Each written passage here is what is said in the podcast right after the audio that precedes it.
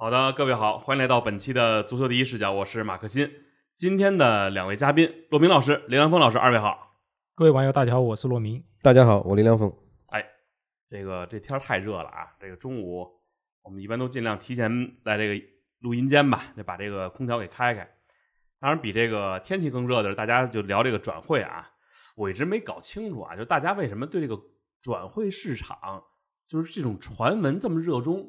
每次吧，你说早晚会知道。你看我作为一个球迷，你就等官宣不就完了吗？啊不，今儿今儿我得猜这个，明儿我得猜那个。然后还有人经常在微博上发一个，就什么啊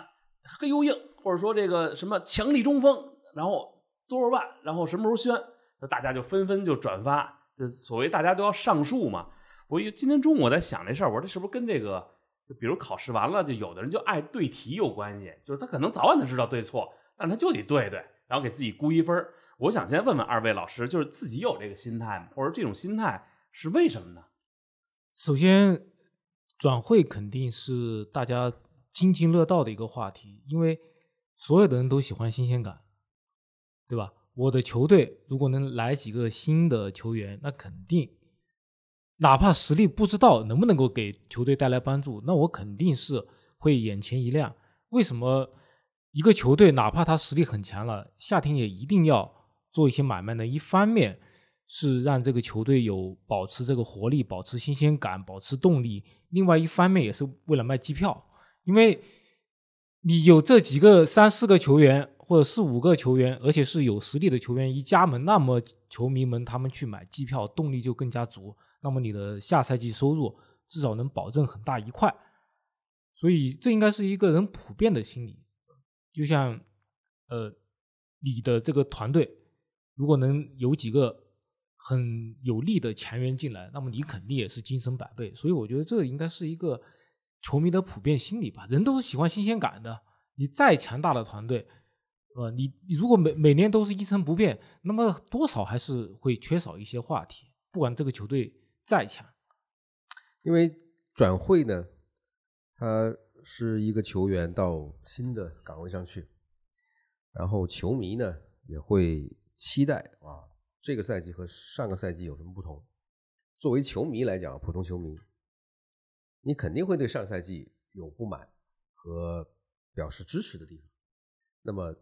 转会，那就是俱乐部呃通过各种各样的这个运作啊，来弥补上个世纪的呃上个赛季的这个失误啊，把这个。上个赛季有一些没有做到、没有做足的地方啊，能够做好，然后呢，这样就会给球迷呢就带来希望。那么，这也就是通过这个转会啊和球迷的一种啊这个沟通、一种交流，就是我们听到了你们的呼声啊，你希望我们能够有一个怎样怎样怎样来的球员，我们已经去努力，我们去去找他了。那么这个人马上就要来了，就是这些呢，就是作为呃，你你这么想吧。就哪怕就是一一帮踢野球的人，然后大家说起来说，哎，今天我们去跟别人约了一场约了场球，那今天今天我们找了个人来啊，帮哥们儿来练过的啊，找俩人来啊，这这哥哥们呢是是这个是练过的，是啊，这个这个还可以这么说，是吧？以前人家是这个什么什么什么地方来的，是吧？就给大家一种兴奋，是吧？给大家一种期盼，这种东西呢，就是说，如果还是那帮啊。当然了，有很有有一些球队呢，可能会有一一到两年不太会变，但是现在的这个足坛呢，已经过了那这个怎么说呢？就是你靠一套稳定的阵容一直去打，因为就是俱乐部或者是球队的阵容保持稳定不变这样的一个成功模式，在一九九五年之后就没有了，因为呢，每一个就是博斯曼的这个法案出来了以后，那么。俱乐部的生存呢，就变成什么？就是开始变成一个生态，就是一个长长的这个呃怎么说呢？食物链顶端的啊，就是像皇马、巴萨啊，像拜仁的这种，对吧？他们要的就是什么呢？要的就是我要能够巩固自己的成功，我巩固自己的成果。那么，如果我上个赛季没有做到这一点的话，好，那我就需要那补强。如果我上个赛季做到了，那他还会想别的，比如说有一些球员的年龄大了，就是说这个阵容不停的这个翻新，那这首先是他的这个客观上的需要需要，那同时呢，他也会有一些商业上的这个考虑，比方说我来这么一个球员，那么能不能够对某一些特定的球迷群体产生更大的这个吸引力，对吧？更能够满足他们来看球的这个这个胃口还可以卖球衣，啊。因为现在的这个一个职业俱乐部的运作呢，已经是很明显是三块了。那么一块呢，就是你要最最重的那一块，你是要把这个啊球队的这个实力要保持住、提高，那么取得成绩这是最重要的，这基本盘。然后呢，就是你要去跟别人谈的，就是我们要把这样的一个比赛给它卖出去啊，那么能够争取到更多的这个版权的收入。那么第三块呢，就是商业的这个运营，比方说我们把啊这个胸前的广告，我们把这个呃某某某某这个什么一块东西的这个冠名权，还有什么跟什么什么样的人合作，那么这三块，所以你你在想转会的这个运作，它它可以牵涉的东西太多了，它不单只是说对你的基本盘是一个补充，同时来讲呢，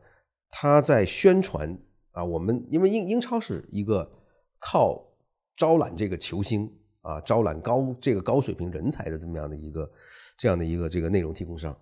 那他一定是需要更多的新面孔来，对吧？他是鼓励这么做，他是希望这么做，同时呢，又因为你有啊这个职业俱乐部的很多的这个运作的这种模式，那这些可以给你带来更多的收入啊，支持你去不停的去更换你的阵容。那么再往食物链下边走，你会发现很多俱乐部是被迫要让掉他们的这个优质优质的这个资产。那么让掉了以后，他得到的收入，他要重新要再来一遍更新，要去找这个食物链更下端的人去补充。所以他的这个一旦他这个轮子转起来，是没办法停下来的。但是呢，在一九九五年之前呢，因为他这个转会不是那么自由，不是那么呃，因为有很长一段时间，这个这个呃俱乐部的外援，还有俱乐部的这个固定的这个阵容有有多少人，他是受到很多客观客观条件限制的。那么有，比方说，我举个例子吧，那克拉夫在那一年打这个这个欧冠的时候，他的一队有十四个人，诺丁汉森林，啊，就是诺丁汉森林就十四个人。然后呢，那些人问他，你这么十几个人怎么能够撑完一个赛季？他说很简单，你不要受伤就是了。哎，那你说这个道理是不是一个？就说那个年代他不可能有那么多钱去买球员，因为不仅是诺丁汉森林是个小俱乐部，即使是像利物浦啊、像阿森纳或者是像热刺当时有钱的这些俱乐部，他也没有任性的去买球员的这个资这个资源，也以及这个条件。所以那个时候呢，大家的这个足坛的一句名言就是什么呢？你要慢慢培养，对吧？要慢慢成长。现在不是，现在是拿钱堆，对吧？这个啊、比方说我这个配方不行，这一波人里面啊，首先找出来可能有那么几个蓝苹果，不行，去掉，马上换换好苹果进来。那么这个好苹果一进来，那么通过一个化学反应，它可能就酿出啊这样一个非常好的这个这个饮料。否则的话呢，你就继续换。所以引援的这个事情，为什么会让大家都津津乐道？就是说，期待看这个配方是不是有效，期待看一看新来的人是不是养眼。然后呢，所有的人都因为这个新啊新新来的人、新的经历、新的这那各取所需，所以每一个人都希望在里面看到，哎，今天有什么不一样？另外还有一点就是，像我们日常生活中大家都很喜欢八卦绯闻，但是你说八卦绯闻又有几条能够保证呢？其实也不一定，有的可能还有那么一点点根据，但有的纯粹就是扑风捉影。但大家都很喜欢，嗯。在办公室里面津津乐道啊，嗯。尤其是在比赛的间隙，嗯。赛季的中间，呃，就是赛季末，呃，下赛季还没开始的时候，报纸的版面是缺空，对，不管是报纸还是网站缺乏热点，那你炒什么呢？别说是在这种下穿的时候，哪怕就在平时国际比赛日，因为国家队训练一般来说没有什么太多话题嘛，那么大家肯定是只要没有联赛的时候，他也会炒作各种各样的转会新闻，因为他这个没有坏处，说实话，最无害的假新闻就是这个转会的留言。对，它有什么还有害处呢？那我们平时其他的时政报纸，它有一条 是吧？有一条这个呃假新闻，那个被骂大家骂的要死。那你说转会呢？别说是媒体，那很多当事人都是他天天否认，结果一天到了某一天突然就变成真的了。大家会说：“哎，你以前散播假新闻。”没有人会这么说，大家就就只只记得这个人转会成功了，那么就 OK。以前那些什么撒谎的呀、造谣的，那就都是既往不咎。但其他的时政新闻不可能这样，所以这个足球转会算是一个没有任何坏处的。八卦绯闻吧，你炒作也没事，散播也没事，这可能是呃足球给大家带来比较有趣的一点。而且呢，你在想啊，就是这个转转会的这个谣传，它为什么让大家这么这么这这么感兴趣？因为就是我们要想象一下这谣言是怎么来的。那比方说上个赛季，举个例子啊，这个比方说曼联，它有一个。啊，这个几个问题出啊，比方说这个人不够用啊，这门将不好使，或者是说有一个有一个球员来了达不到这个球迷或者是俱乐部的这个期待期望，那么就会形成接下来的这个大家期待的一个操作，就是你换不换门将，你换不换这个或或你会不会添一个一个一个一个前锋，会不会让一个人把原来那个不达标的人换掉？那么这些马上就会衍生出来更多的话题。那好，我们来想象一下这个转会的过程，就是一旦媒体在评、在点评这场比赛，或者某一场比赛，或者几场比赛，谁谁谁谁谁不行，谁谁谁谁谁很牛，那么这些消息呢，就马上这个分散，这个被经纪人拿去了，对吧？经纪人就会马上通过渠道。找到俱乐部说：“你这个人如果不行，我有一个人比他更好，你有没有感兴趣？”所以呢，大家都在那这个时候呢，因为某一些俱乐部像曼联呢、像皇马、像巴萨这些，都是属于是这个食物链上面的这个流量的巨头。就是说，你只要把这个这个皇马啊，或者是这个大巴黎或等等这些俱乐部的名字一抬出去，大家自然就会觉得感兴趣了。哎，是吧？又有新动作了。但是呢？你要知道，不是一个经纪人跟曼联或者是皇马打交道，是几十个、上百个。那么每一个人都会有这么一条消息的话，那你想想看，那这就是谣言满天飞。但是你不能说他是错的，你不能说他是假的。就说如果这个剧这个经纪人跟皇马打了电话，那个经纪人跟巴萨打了电话，他打了，怎么样呢？他接下来他不一定成为现实。而且你要再想一想，我们以前知道的段子是什么？是很多球员已经进了阿森纳的更衣室都要出来。对吧？然后呢？你我们再想想，威廉到了这个热刺，已经体检都过了，然后还是加盟了切尔西。这些事情就说明什么呢？就是说，你哪怕是再这个笃定的一个事儿，你认为都已经开始体检了，没跑了，他还是能够变。所以你不能够因为这种变化就指责他们是这个假新闻，因为转会这个事情，不到最后一刻，你把把名字签下去，都可能要变化，甚至你签。都有那种像飞哥当年是签了两家，然后被国际足联禁赛这种事情。对，这个我再说一个，就是当年有有有很有有比较老派的俱乐部觉得啊转会这个事情，我跟你谈妥了，大家握个手，对吧？就是这个他们的这个俗语里面说的这个 shake on the deal，嗯，对吧？但是你你握过手，不代表这个这个事情就成交。所以，因为这么一个大意的失误，基恩就去了曼联，没有去布莱克本，对吧？这个故事大家都知道。所以呢，其实球迷的这个上述和下述这个事情，以什么东西呢？就是说，你你很很能够理解，就是球迷为什么对这个谣传感兴趣，因为大家都在设想，我为什么对吧要去关心这个转会呢？就是因为我上赛季看球之后。我我我有我的一些心得，那么这个队应该缺这个人啊，这个人来，我觉得他合适。所以每个人的意见可能都不一样，所以呢，在这个争吵的过程当中呢，就会想，那么这个谣言对我有用，那他拿出来用，对吧？所以这这个谣传的，大家在一边在接受接收这个谣言的同时，自己又是谣传的这个其中的一环，这很正常。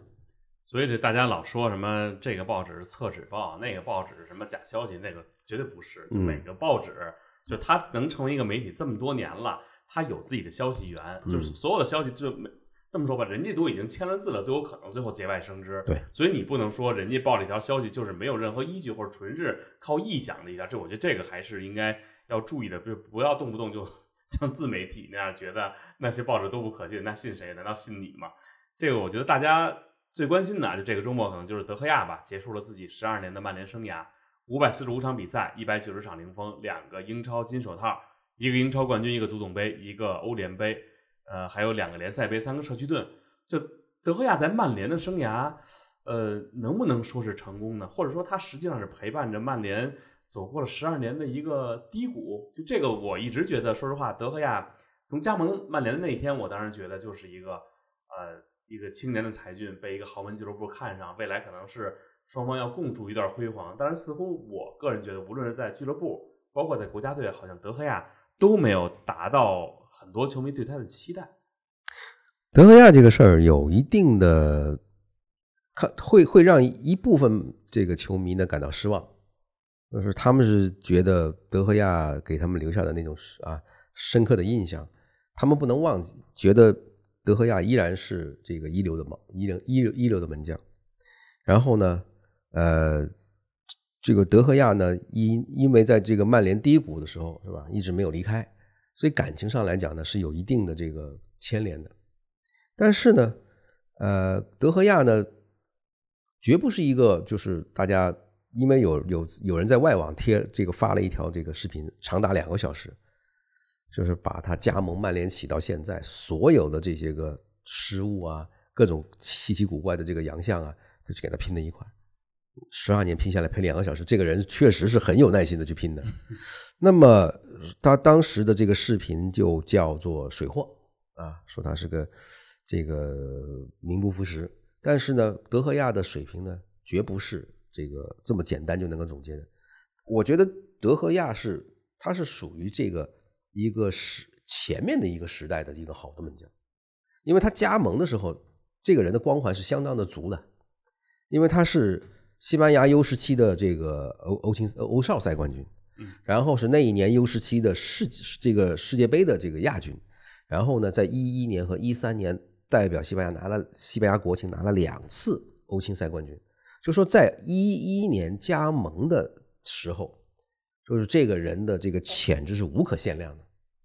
而且呢，他已经在这个马竞为这个俱乐部拿了这个第一届。欧联杯，所以那个时候看起来就是曼联要这么一个门将呢，绝没有错，对吧？你所有的东西你都可以看得出来，不仅当时这个英英超俱乐部买西班牙球员是一股风尚，是一个是一个潮流，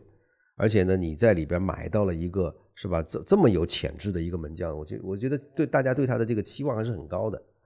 只是说在他刚刚事业起步的那一瞬间，那福克森就撤了。那么撤了之后，就是换帅对一个球员的影响非常大。我们现在呢就没有足够的时间啊，一一去去罗列这些主要的，就是这些这个呃这些知名球员在换帅的这个过程当中，自己啊经历了怎样的一个呃状态的起伏，这些事情我们都有很多很多的例子。但是呢，德赫亚呢，应该可以做说，就是在一三年之后到现在整整十年里头。呃，他越来越脱离啊，就是一流的门将啊，越来越被新生新起的那些个同行呢，就挤到旁边然后呢，就是他自己的这个个人的能力啊，个人的风格各方面呢，在这个新的打法上面来讲是跟不上的。所以这一块呢，我我个人觉得，他只是就是其实我可以觉，我可以这么说，是生不逢时可能会比较恰当一点。但是能力来讲啊，这个也不应该这个质疑，因为他确实有无数次，大家都记不住有多少次是那种反应让人快的无法想象的那种啊扑救，而且呢，呃，他的一些这个一个赛季里头，比比如说他曾经是曼联队史上连续四个赛季的最佳，对吧？赛季最佳，那也就是一方面你可以发现曼联在那那一段时间里面的这个整体的表现是。太糟糕，要靠一个门将出来啊，去刷这个这个最最这个赛季最佳。那么同时我们也可以看到，那么德赫亚在曼联的这个十年里头呢，他没有多少进步，对吧？他仍然是原来的德赫亚，但是受到更多的挑战的时候呢，他的个人的能力的不足啊，或者风格的一些不适应啊，就让他越来越怎么说呢？不适应现在的曼联和现在的这个顶级的这个这个联赛。所以我觉得现在对他来讲，呃，离开曼联是一个对双方都好的事情。其实呢，在这个续约里头呢，他有一点，我是觉得他可能没有把握住一个好的机会，因为曼联曾经是把这个续约的条件给他，他呢说我要考虑考虑，结果一路考虑一路考虑考虑到赛季一结束，啊，当他开始觉得啊没有别的地方来要自己啊，我是不是还要跟曼联再这个吵一下，就是争一下？弄多多弄个仨瓜两枣的结果呢？曼联说不要。那这件事情让很多球迷心里不舒服的就是，你不是已经答应留他了吗？你为什么要反悔？那么这个事情，我可以这么说：那如果德赫亚一早就把这个合约签下来，就没有后面的事情。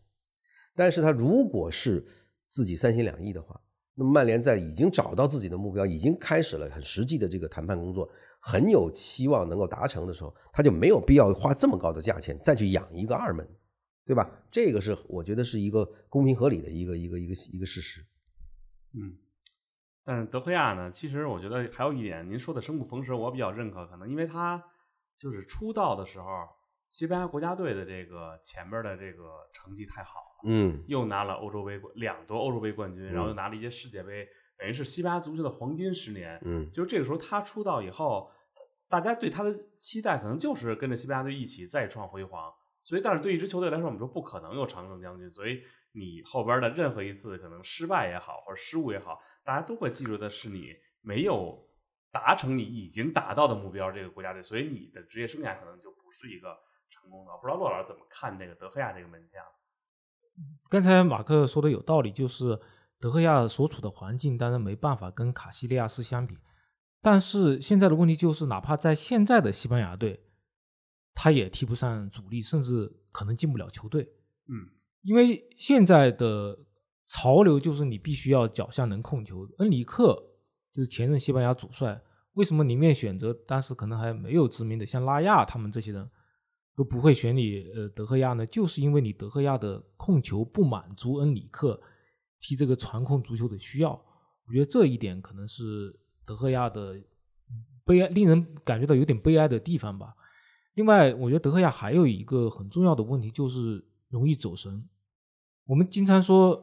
你说，呃，这个他和卡西利亚斯的比较，你看，同样是踢传控足球，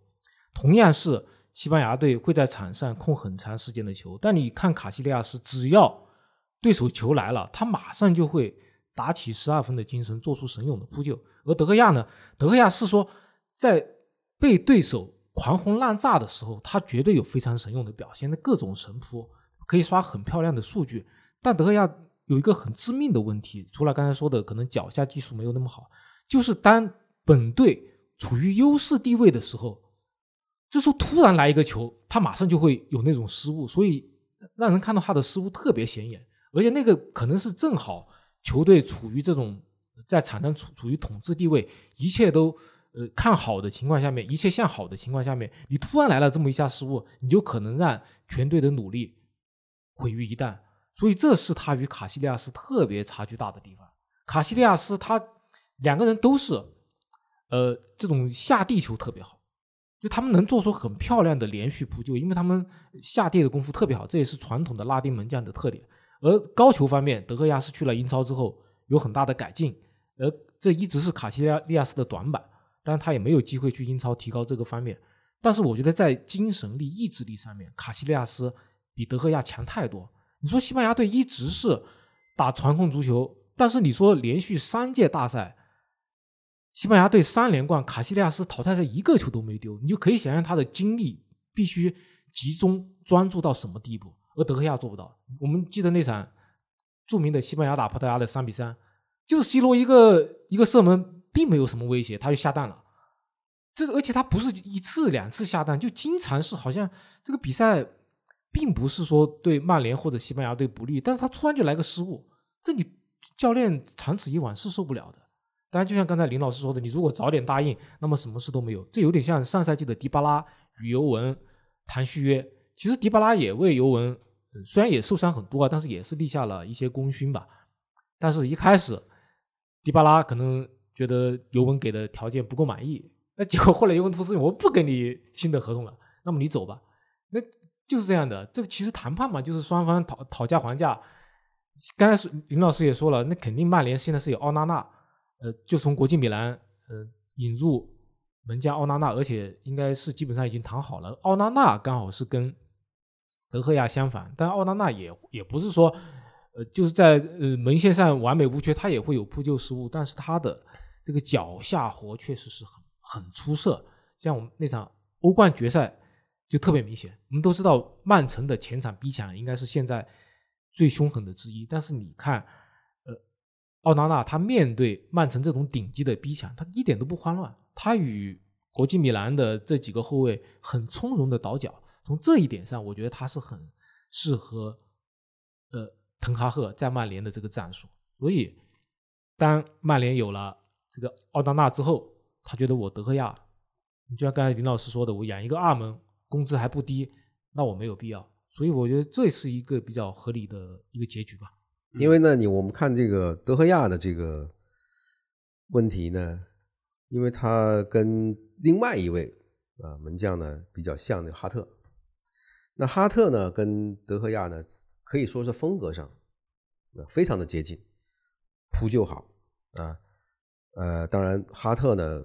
他的这个呃摘高球的能力要比德赫亚，但是呢他倒地就没有德德赫亚那么那么出色了。对，但是呢他们都是属于同一类的。就是说，当这个瓜迪奥拉开始玩这个控传，那么这样的门将呢就过时了。而且呢，你可以这样想，瓜迪奥拉和哈特是没有任何个人恩怨的，他纯是说你就踢不了我的比赛，所以呢，我不能够因为迁就你、考虑你的感受而耽误我要做的事情。那么，为什么现在要说一个，就是为什么现在对门将的要求有了这么本质的剧烈的变化？就是我们想象一下啊，有一些球迷朋友不大理解，就是为什么你有这么一个好的扑救、这个反应这么敏捷的一个门将，不要需要一个脚下功夫好的，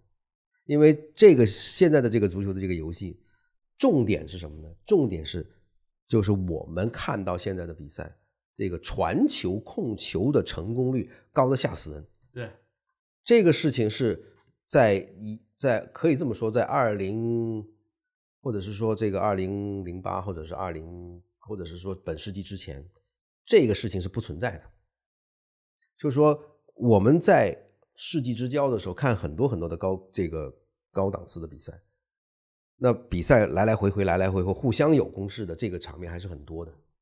但是呢，瓜迪奥拉一来呢，就把这个变成了个新的概念，就是你的球不能丢，像篮球的那回合制有点像，对吧？就说你这投篮了，对吧？你你这个球。在你的控制的时候，你是不能丢的。一丢，那么对方会让你更长的时间这球拿不回来，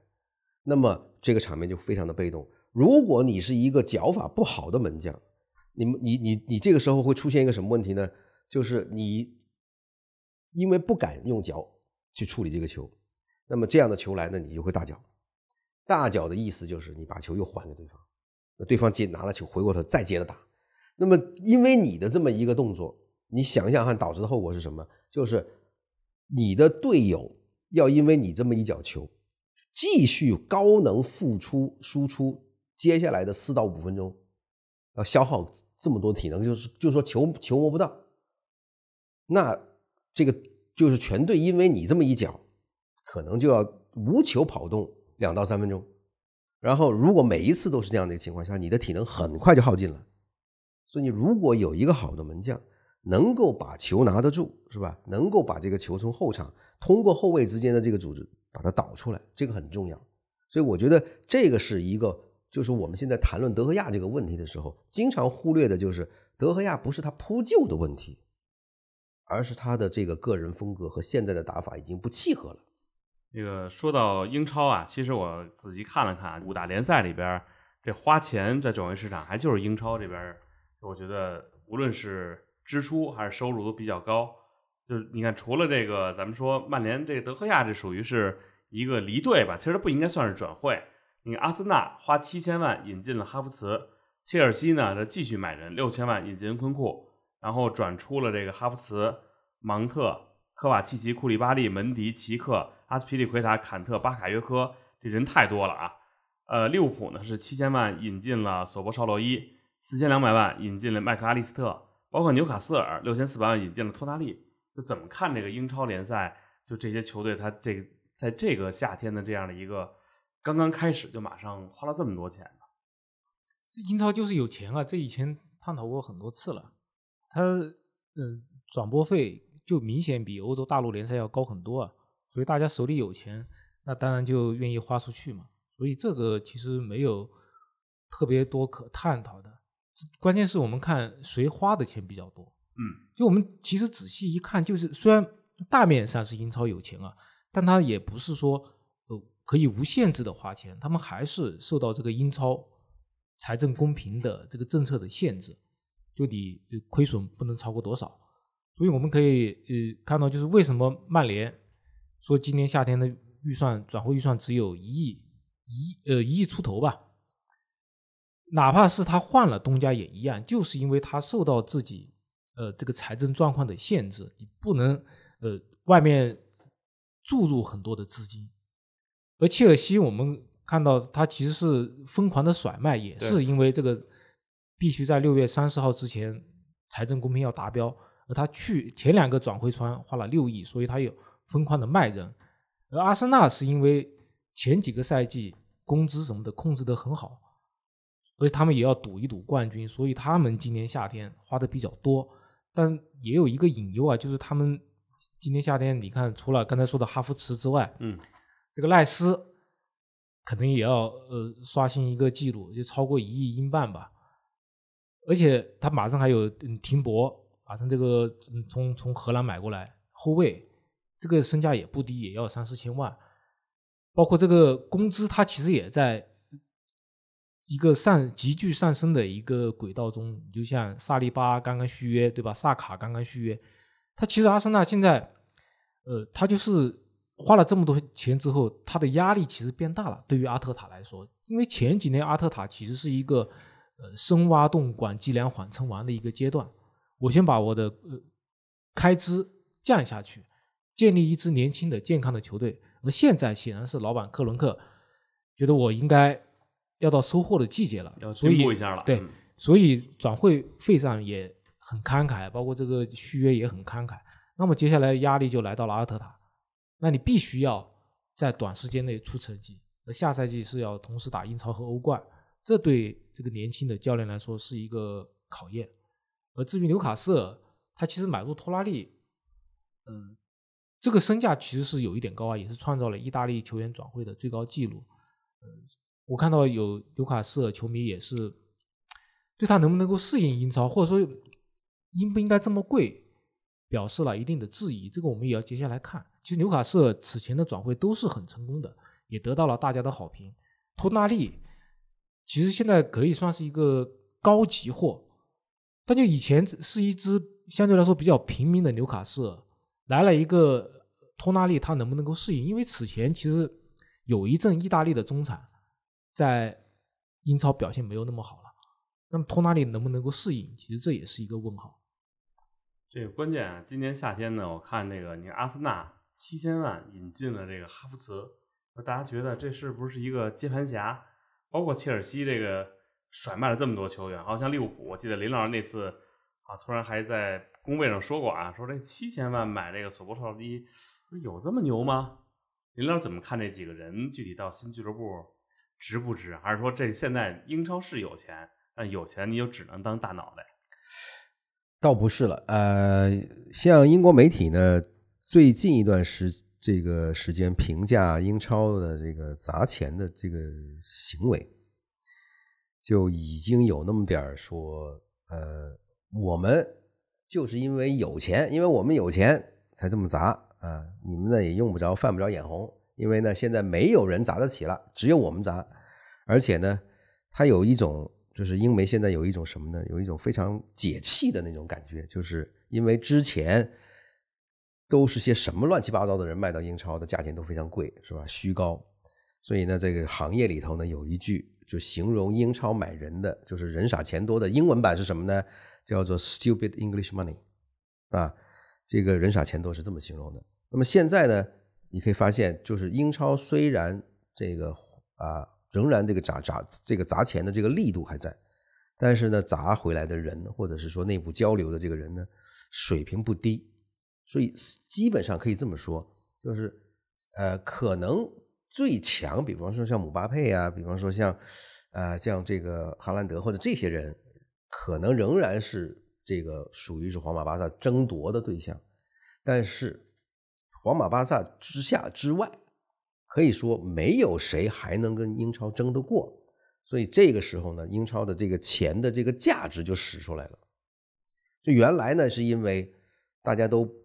好的球员，那都盼着什么呢？都盼着去皇马、巴萨。都盼着去拜仁，去拜去尤文，因为这这四个俱乐部是可以这么说，去拿冠军的这个机会是高很多很多的，对，是吧？因为现在球员转会，他已经不再是说我我我我我完全是看钱，因为钱呢已经是默认的有一个水平，他你肯定转会能赚很多钱，但是呢，你也到不了像梅西和 C 罗那样是一个企业级的这个这个挣钱，对吧？所以呢，大家的挣的钱呢。没有什么特别离谱的这个差距，那么你要的是什么呢？要的就是我在一个新的俱乐部能够拿冠军，拿了冠军以后，由此生出更多的收益，是这样的一个逻辑。那么这个其实可以看出来，英超在这一块呢，现在他买的人的这个，就是说他的他原来买人可能是说我要拿这这个这么大一笔钱砸到本来应该是去砸这个二二流二流头一流尾的这些，他砸不到。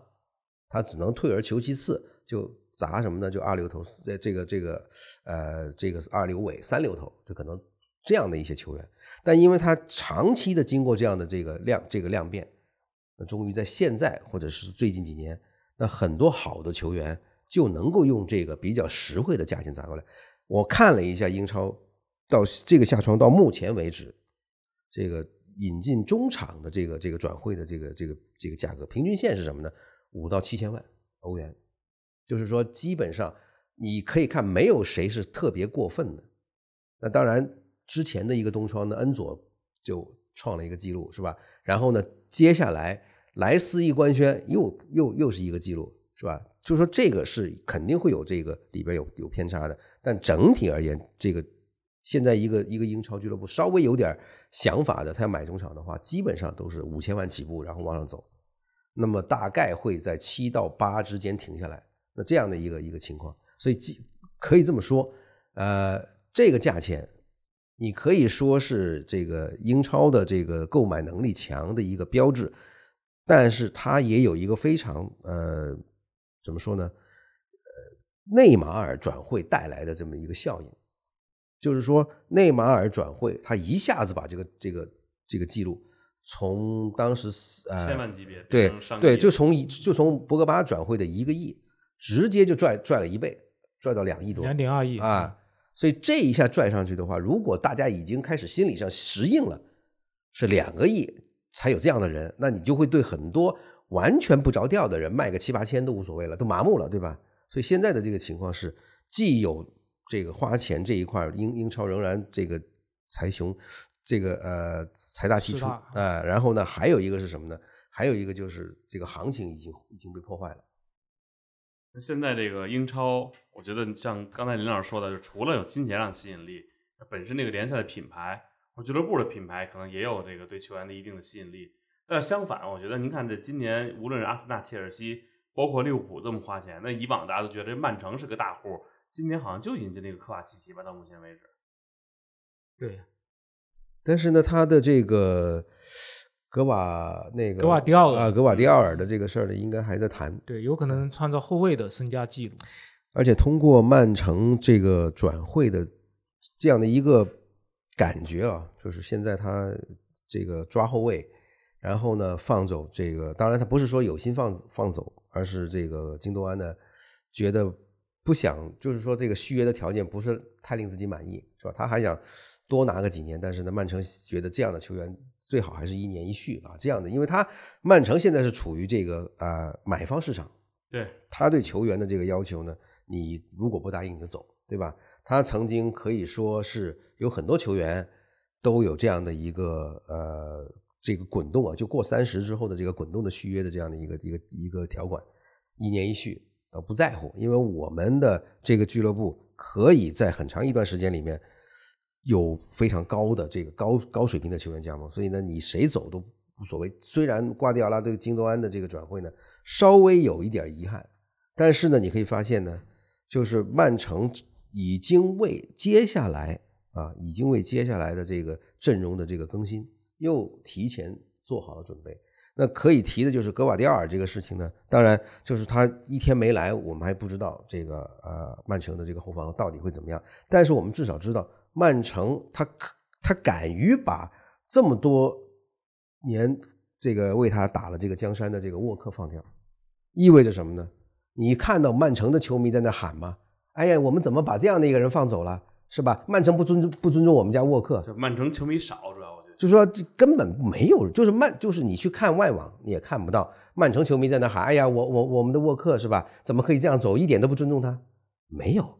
这就是豪门应该做的事情。我的这个阵容要翻新，是吧？你达不到要求，你接受不了我们的条件，那就再见，对吧？但是呢，他的这个俱乐部整体来讲，已经有一批他的这个学学徒就要出来了。那么福登是最早一个出来的。帕尔默，然后帕尔默，帕尔默这个孩子呢，他上个赛季的这个表现，其实跟福登刚刚进入一队时候的感觉是一样的，就是一怎么说，呃，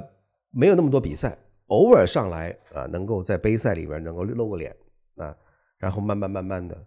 这个进入这个一队站这个站住脚跟，然后呢，还有一个后防的一个小孩叫这个刘易斯啊，刘易斯是吧？然后呢，你会发现英曼城的这个阵容呢。他的英格兰的这个英国的味道是越来越来越浓了，而且帕尔默和这个福登呢，就是非常挂迪奥拉的球员，左撇子，技术特别好，而且是这一次 U 二英格兰 U 二一拿到欧青赛冠军的，可以说是进球的那个，因为他射门的时候打到队友身上弹进去的，而且这一次的这个这个英格兰的国青。是全胜不丢球拿到冠军，就是二零一三年那一次是德赫亚只在决赛丢给了两丢了两个球，差一点啊，所以这这个情况就是曼城本来应该是花大钱的，但是你会发现曼城过去这一两个赛季几乎可以这么说，没有像一开始就是一七一八赛季的那种就砸一两砸一两个亿先把后防给打堆起来，没有，他现在已经完成了这样的一个历史的这个这个交接。所以他现在的基本上都是，你可以这么想象，就是如果他们能够拿一千五百万买到阿尔瓦雷斯，就会有一千五百万或者两千万买一个第二个阿尔瓦雷斯，会有更好的人。他这进入进入了一个良性循环，而且他的这个造血，就是青训学徒的这一块起来，会对下个赛季的英超有非常有趣的这个冲击。对，其实去年转会窗，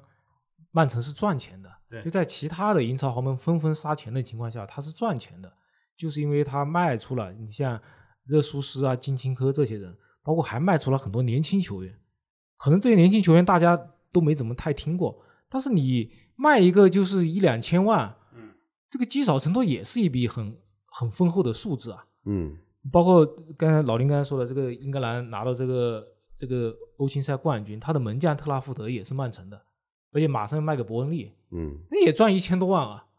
这不也不是一笔小钱啊，慢慢加起来。经过这么多年的投资，人家这个整个对，他是真正的按照科学的、正确的这个模式去打造一个俱乐部。这是更令人可怕的。就是他以前可能有一些原罪，对吧？我有很多花钱不规范的地方，但你看现在人家，首先青训好，对吧？又首先他可以有很多代金券，对吧？我可以把这些年轻球员卖掉，然后去买成名的球员。另外一个是，呃，我可以让其他的这种成名的球员走掉。我坎塞洛，你走就走吧。坎塞洛在失宠之前被认为是，呃，很多人说世世界第一边后卫，但瓜迪奥拉不想要你就你不要了，你去拜仁吧，拜仁不要你，你去其他队吧，他没有任何问题。但现在来看，可能接下来我们看看这个碧玺、马赫雷斯，可能都是面对这个沙特的重金诱惑，我们看看他会不会走啊？但是我觉得他们走也没事，就是以瓜迪奥拉，你看看他去年。从多特蒙德来一个阿坎吉，他用的多好啊！他现在已经过了那这个砸大钱买人的阶段了。他以他这种瓜迪奥拉非常成熟的体系，你不管你走几个人，他买入这种不太贵的球员，他就能够像螺丝钉一样即插即用。所以说，这个球队真真的已经步入正轨了。就如果还是只要他的教练是瓜迪奥拉，包括他的经理还是贝基里斯坦和索利亚诺，我觉得他这样良性的走下去，对于其他的英超俱乐部来说，真的真的比较的绝望。因为那曼城现在这个问题呢，是他最重要的资产，最重要的资产是瓜迪奥拉。就是过去这么一到一一到两个赛季里面，我们发现，就是不管什么人，到了曼城，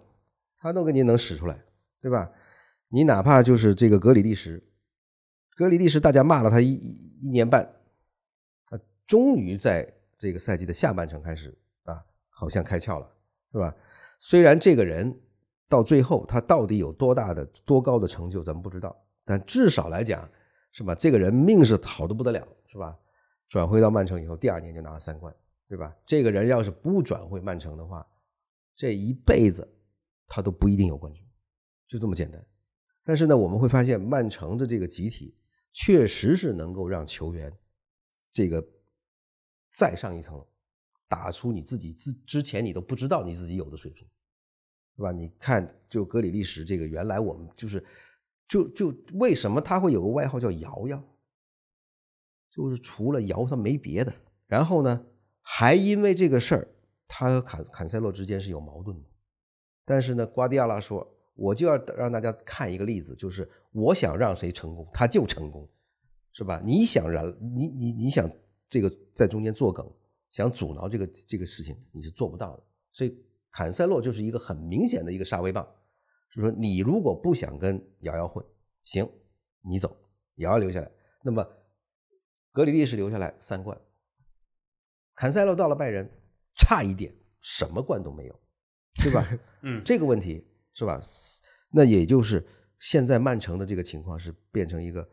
我能够用更少的钱买到更好的人，而且呢，我不在乎在我这儿已经成名的球员离开，离开你们还能给我带来收收益，是吧？而且我培养的人都是很好。如果曼城的学徒他离开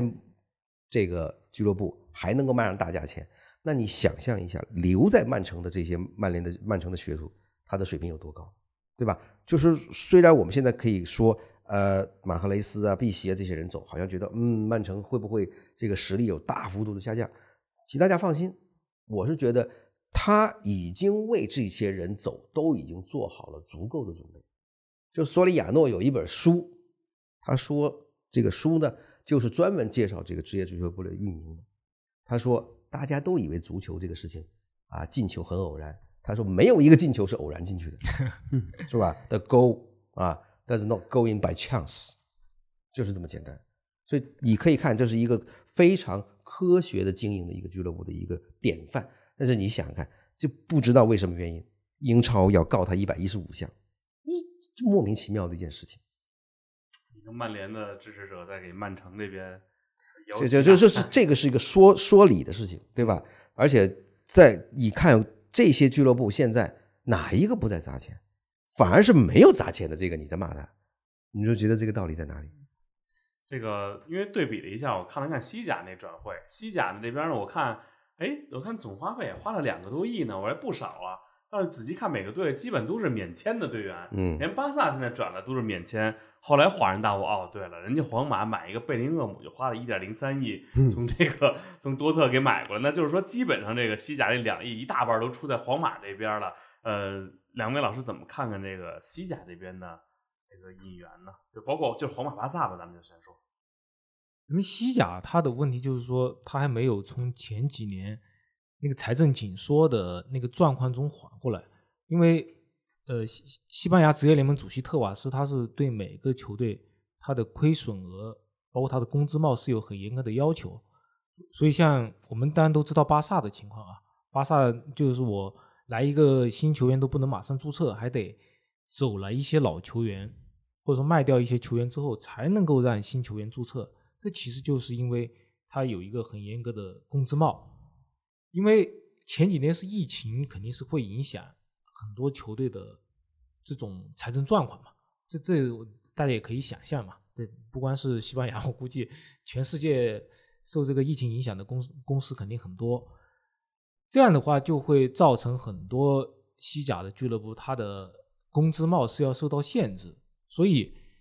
现在西班牙还处于这条规定的限制之中。但其实西班牙，它虽然说它跟英超没法比，但是我不知道大家最近看到一个表没有，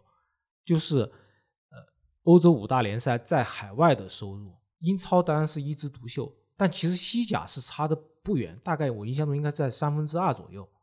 其他的联赛。都降得很低，尤其是意甲，比法甲都高不了多少。就说西甲，它其实收入没有那么的低，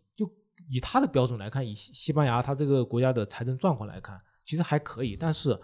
就是被这个特瓦斯这条规定捆住了手脚。但我觉得这其实没有什么坏处，你谨慎经营，维持你的健康，我觉得这对于你的长远是非常有益的。所以现在西班牙还处于一个这种呃。非常拮据的一个状态，但我觉得随着疫情的结束，对吧？这种观众上座率的提高，慢慢的这个，当然经济不可能很快恢复了，但至少是你回到正常的情况下面，慢慢的我们会看到，可能西甲会比这几年要提高，但现在正处于一个危机之后，还重新慢慢的上道的这样一个情况里面，所以我觉得大家不花钱也是很正常的。而皇马它是。未雨绸缪，他是连续几年为了保证自己的这种财政的盈余，他是卖了很多球员的，尤其是卖了很多这种年轻的骨干，对吧？像阿斯拉夫、科瓦契奇，包括略伦特他们，所以他现在可以有资本花钱。他可能前几年有的钱也没花，本来就是想传着买姆巴佩或者哈兰德，但钱都没花出去，所以他们现在是有钱的，但。接下来看，就看姆巴佩今年夏天会不会来巴黎，因为他们是要么就今年，要么明年，这很应该是大家都心知肚明的事情。但现在来看，姆巴佩和巴黎圣日耳曼已经闹得不可开交，已经已经撕破脸面了。那这种情况下面有没有可能在巴黎俱乐部的强大压力之下，姆巴佩那么就争取改变他原来的计划？他原来的计划就是我我今年先把巴黎的签字费。拿一个盆满钵满，然后明年自由转会皇马，又拿一笔很高昂的签字费。但现在巴黎可能觉得你这样，我一分钱转会费都拿不到。嗯，这样你你就光拿签字费，你这肯定不干。那么现在是相当于巴黎采取各种各样的舆论攻势，就是想逼姆巴佩，你今年就赶快去皇马吧。但这有一个前提，你就巴黎的转会费你不能开那么高，你还开着这个两亿欧元以上，那皇马他觉得。我我明年都能够自由拿到了，我今年出这么多干嘛？啊，所以接下来就是一个继续是三方博弈吧，但更多的还是看姆巴佩和巴黎的博弈。皇马他反正进可攻退可守，对，就是说你来不来的你自己的事儿了，都已经。对对对，你你不来，我我要要么就用无中锋阵型，要么就让西班牙老国脚刚刚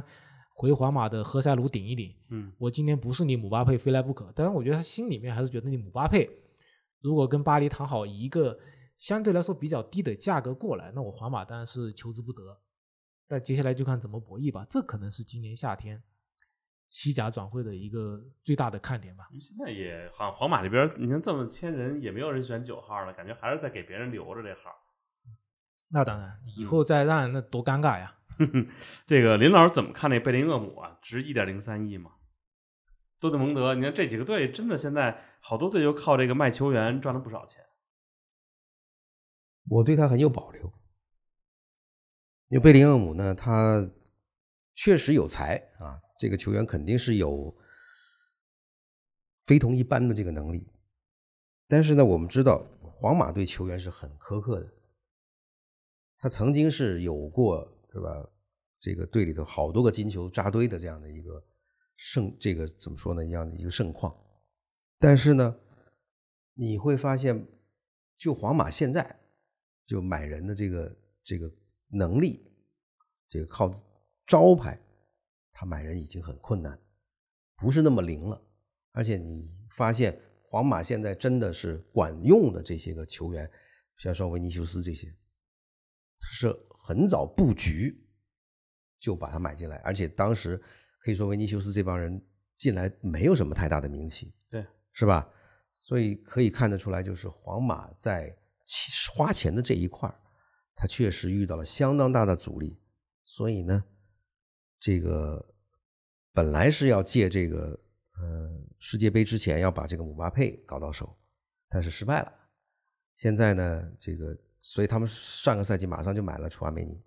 但是楚阿梅尼好像并没有那么让人信服。那么现在呢，又来一个贝林厄姆，那就可以这么说，就皇马一而再、再而三的在中场这个位置上不停的在囤人，同时呢，他又会一再的去延续克罗斯和这个莫德里奇这两位老将的这个运动生涯，就是说他希望能够尽快的，或者是说能够用一种更加这个顺平缓的方式完成这个新老的交接。所以呢，就是我们现在对贝林厄姆在在皇马的这个呃立足，先不要有太多的太高的期望，因为我在看这个贝林厄姆在多特蒙德和在这个英格兰国家队的这个表现的时候，他确实很突出，他确实很突出，但是呢，有一样，他突出的来，他并不是决定性的那个人，就是说呢，这个。很多球员可能，因为他现在还年轻，我们不好说以后会不会这样。但是贝林厄姆这个球员呢，就目前我们看到的，就是我们知道他有能力，他水平不错，但是他还到不了一个，就是我们这个队有你就赢，有你就是冠军，没有你就不行，没到这个。至于他什么时候能到，到不到得了，我有比较大的保留，因为我我觉得他的这个人的。气质啊，体格各方面呢，是属于属于是比较脆的那一种，啊，受伤这个事情对他来讲是一个非常大的威胁。倒不是说他的这个人的技术能力啊，但是呢，皇马球迷有一个可以说是有一个共识，就是对这个英格兰球员的不大友好，或者甚至对英国球员都不大友好。那么贝林厄姆能不能够在皇马立足这个事情呢？呃，他有要是有那么一两场。踢得特别棒，那特别是在国家德比能够有出色的表现，那皇马球迷接受他的这个速度会快一点。但是呢，如果这个事情没有发生，来得很来得很慢，那可能皇马球迷对他的意见就会很大。你想想看，就以贝尔在皇马的这个推进速度，他一来就已经拿了欧冠，对吧？拿了国王杯，还是在那样的一种场合。而且贝尔其实给皇马立下了不少的战功了。对呀，但是你想看皇马球迷是怎么对待这个人呢？恨不得他早点走，对不对？所以这个事情就可以作为前车之鉴，提醒贝林厄姆，你现在跟跟这个呃当年的贝尔呢是有很多相似的地方。因为贝尔在离开热这在热刺的时候也是啥没有的，但是能力很突出。但是贝林厄姆呢，在我记得他好像是在多特蒙德有一个德国杯，好像还是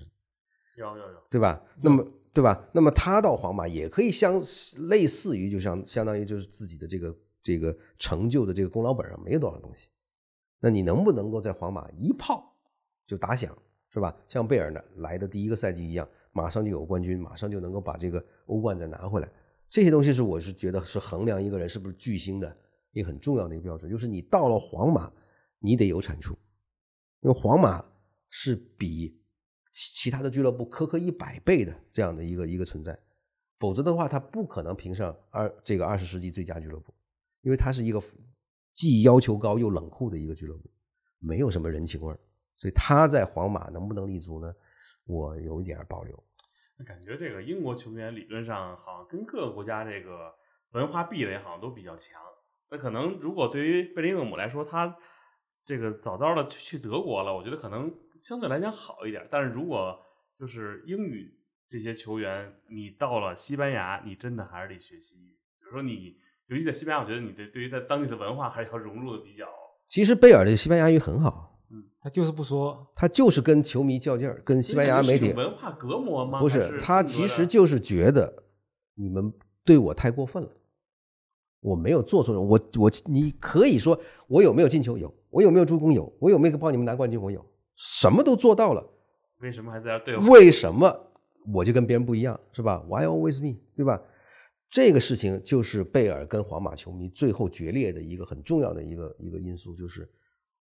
他想了很多办法去去取悦球迷，但是呢，皇马球迷对英国球员素来都有一个不是太看好的这样的一个倾向，因为从最早就是七十年代坎坎尼汉去皇马，那是个黑人球员，到皇马以后，这样被不是被骂走的，就皇马球迷不管他踢球踢得好不好，反正看他是个黑的就不喜欢，就一直骂，对吧？所以皇马球迷这一块呢，他是有自己的审美的这个这个要求，审有自己的现在看来，这个观点已经不存在了。现在皇马球员里边，对啊，嗯，所以这个事情虽然对贝林汉姆来讲是有一定的有一定的这个帮助，颜值高啊，但是但是呢，你可以看，就是皇马对英从从英国过来的这些球员，基本上来讲是非常的苛刻的。就比方说贝克汉姆是吧？曾经有一段时间也不很、也是很不得志。对对对，然后呢，欧文去也不得志，对对吧？就更不要说什么伍德盖特这些是吧？就更你要不说我都忘了这伍德盖特了，对吧？？这这些人就是真是到了皇马呢，可以这么说啊，一个不小心就有可能就被球迷看死，因为皇马球迷这个挑剔，因为他们有挑剔的本钱，就这个事情对于对于英这个英国球员去皇马，我是有这个打很大的折扣。嗯，行啊，今天时间差不多了啊，就是大家可能觉得啊，这德甲没说，意甲没说，这法甲也说的不够，没关系啊，这个转会市场才刚刚开始，您现在看了感觉已经花了不少钱了，这七月份这不刚开始吗？一般合同都签到六月三十号，然后七月一号开始是一个新的赛季。那我觉得后边呢，咱们这个再有一些重量级的转会，咱可以再单聊。另外跟大家说一下啊，我们这个呃红蓝荣耀现在呢拿着实物了，而且呢要开始发货了，所以大家呢可以及时购买了。之前因为都是预售嘛，你买可能还要等一等，现在您下了单，您就等着收快递就完了。呃，今天呢感谢骆老师，感谢林老师给我们聊的这个转会，咱们下期再见。再见。再见。